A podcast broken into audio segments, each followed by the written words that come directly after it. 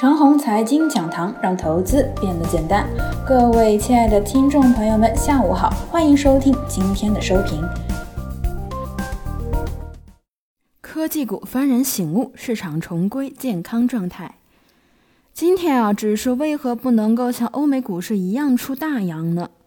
盘面很多时候都过于的极端，过于的偏左或者过于偏右，就像是开车一样，始终需要大打方向盘来调节盘面的节奏。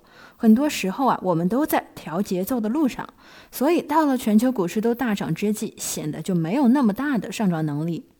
昨天呢，面对科技股的利空，科技股跌得太狠，从而今天即便能够涨起来呢，也是很费劲的。同时啊，昨日呢消费股被追捧的太甚，又涨过了头，今天必然会分化，也难以大举上涨。消费和科技呢是当今股市的两大核心，两者之间呢很难形成合力，指数便没有办法利索起来。蓝筹股这边啊，似乎还维持着那个调子，仅仅的是个护盘工具。如果盘面没有危机感，大金融丝毫不动；只有当指数有危机感的时候，国家队会启动金融股护盘。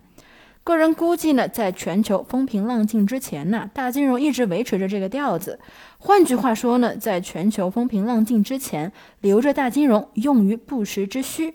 如果涨高了，等需要护盘的时候呢，就难有余地了。科技股的幡然醒悟，市场重归健康状态。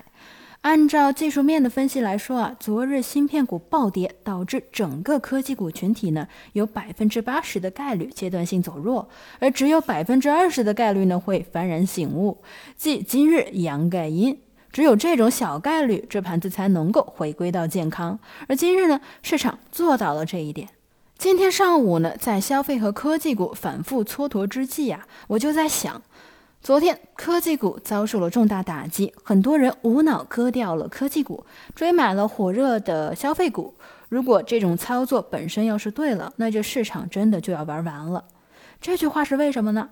科技自有科技的磨难，也有科技的优势；消费有消费的不足，同样呢也有科技股不具备的优势。其实啊，专心玩哪一块都没错，而错呢就错在在科技股和消费股之间，你被驱赶着走。完全的被市场被动驱赶着走，如果这都对了，那这行情啊必然是要趋势性走弱的。以上就是我们今天的全部内容，祝大家股票涨停。